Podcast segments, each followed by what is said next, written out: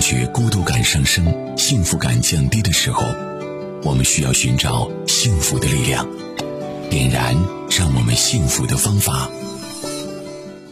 这是一档心理咨询服务类节目，运用简单的心理学来关注到我们的生活，然后呢是关注到我们孩子的健康成长、家庭教育、亲子关系。大家在孩子成长过程当中所遇到的问题，您都可以跟我们来取得联系。在节目当中，我们邀请到的是中国心理师协会首席督导师、山东树辉心理健康中心首席专家树辉老师。经过了一个寒假在家里待的这个时间之后呢，嗯是的对于很多家长来说，送孩子上学也终于松了一口气儿。嗯，松了一口气儿，就是因为可以，呃，有一个空间了哈。对可见空间对我们来讲多重要啊。嗯嗯、有很多人理解“空间”这个词啊，好像是就是觉得是一种距离感。嗯其实空间呢，可以让彼此啊，能够更一有一个更自由的一个那个，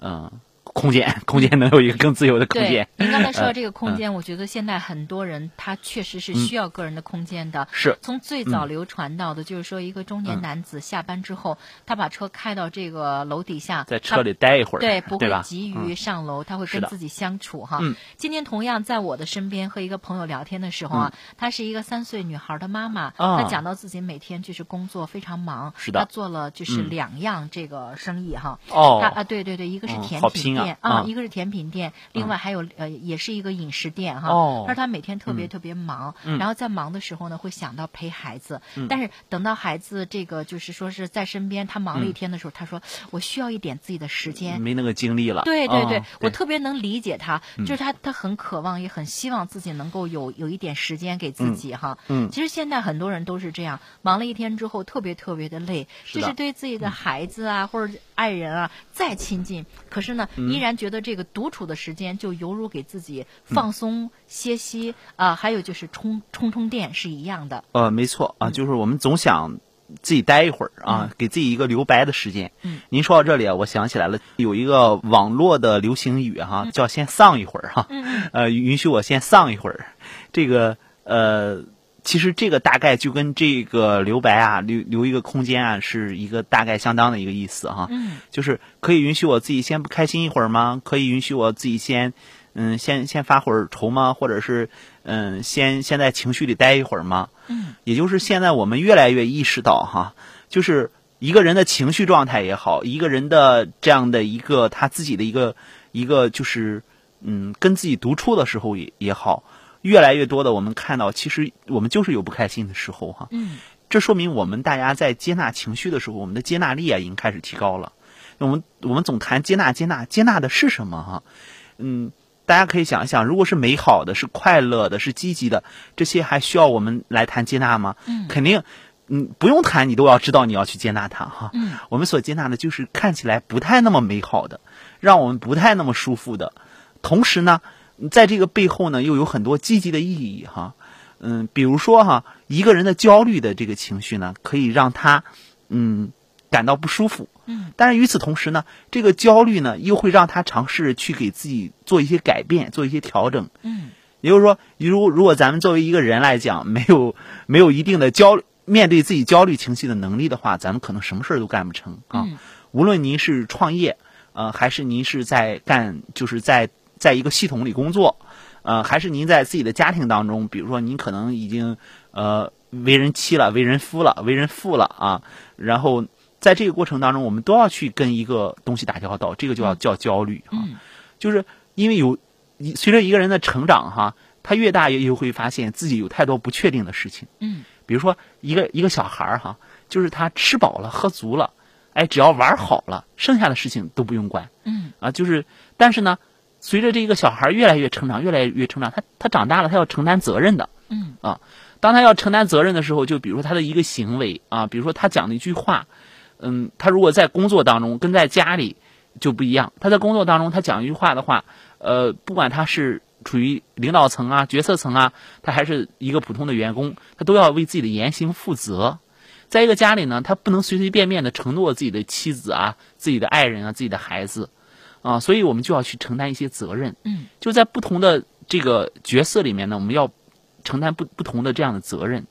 也就是我们每个人的成长都是这样过来的。呃，我会认为人啊，人一生会有两大主题哈。嗯第一部分呢，我们叫做改变，嗯改变我们认为影响我们发展的哈、影响我们成长的，不管是我们还是我们的孩子啊，还是我们跟周围人周围人的关系。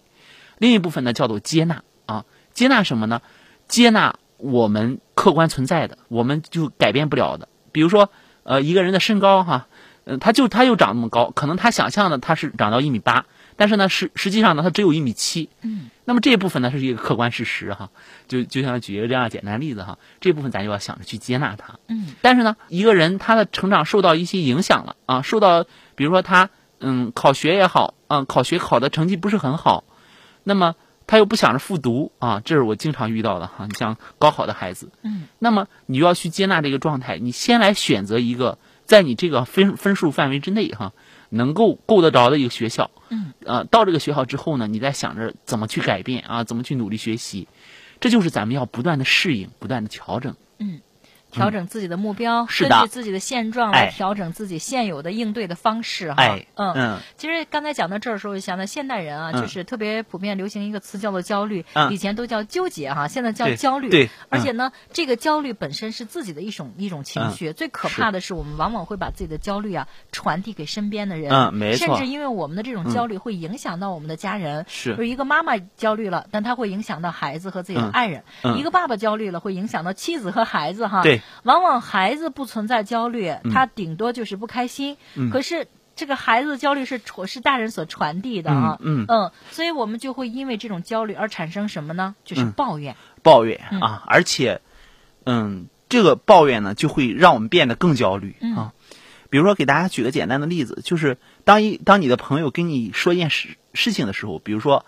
哎，他参加了一个考试啊，他说，哎，我参加了一个考试，但是我不知道这成绩会怎么样，我很担心这个考试对我很重要。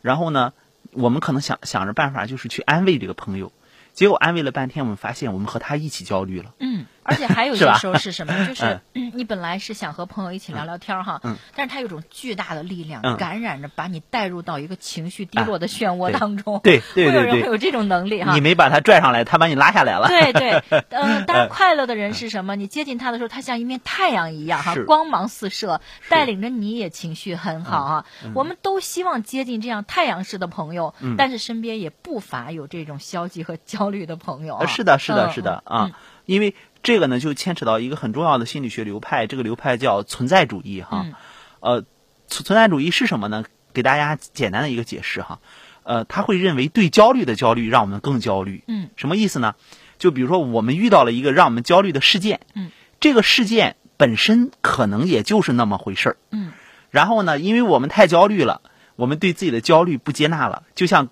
就像刚才我说的，当一个人跟你说的时候，让你很焦虑，你想让他你别焦虑了，嗯其实这个事儿已经不那么重要了，你会和他变得一起焦虑的，嗯，为什么我们说要做心理咨询，我们要接触心理学呢？心理咨询师是这样的，当他遇到一个焦虑的人的时候，他不着急啊，去帮他消除他，嗯，他要他要跟这个人一起来研究一下啊，跟这个来访者一起研究一下，就是，嗯，是什么让你这么焦虑嗯啊？就是先来接纳啊，就是此刻的我就是焦虑的，嗯，然后呢，是什么让咱们变得这么焦虑了？然后我们要看到的这部分就是很重要的了，就离开那个事件已经很远了。嗯就像您刚才谈到那个词的时候，呃那个叫抱怨哈，抱怨我们在咨询当中，几乎在每一个咨询当中，尤其是嗯、来女性来做咨询的时候，我们经常会遇到，因为我们发现哈，女性的一个抱怨呢，她会她会有一个核心，就是不理解嗯啊。比如说今天我有一个来访者，就这样一个状态，因为这个咨询在进行啊，我们只谈现象啊，就是他一进咨询室呢，就会给我感觉就是说不完的话哈、嗯还没等坐到沙发上，然后就开始讲了。然后大家大家可以想想啊，就是我还我还没有坐稳，他也没有坐稳，就开始讲了。然后讲的过程当中呢，身子一直是往前倾，就一直离我离得很近。然后我我我就，嗯，我想让他慢慢讲啊，我都找不到空隙。然后他就开始讲，讲的什么呢？他说：“哎，我这个青春期的孩子啊，怎么怎么不听话哈、用用用他的话讲，就是南辕北辙啊啊！我让他往东，他往西；我让他往西，他往东。呃，我说你往东也行，你往西也行，他站中间不动。 呃，就这样一个状态。然后他说：“哎呀，我也不知道该怎么办。”他说了好大一会儿，我说：“哎，您说了这么长时间了，嗯，我好像没有听到您提您先生哈，嗯，您愿意说说，因为这种状态下，一个家一个家里有三口人啊，就是您、您的孩子和您的先生，您先生都在做什么？他是怎么去看这件事情的？嗯，啊，然后他就会给我讲，嘿，你不说他我还不来气啊，嗯然后说他之后，这么大人了，哎，这个光知道工作，呃工作完了之后呢，就看手机，这连孩子都不管，然后呢，一一共我们是一个小时的咨询，嗯，抱怨孩子的问题呢，抱怨了将近半小时，然后说先生的问题呢，然后又又说了二十多分钟，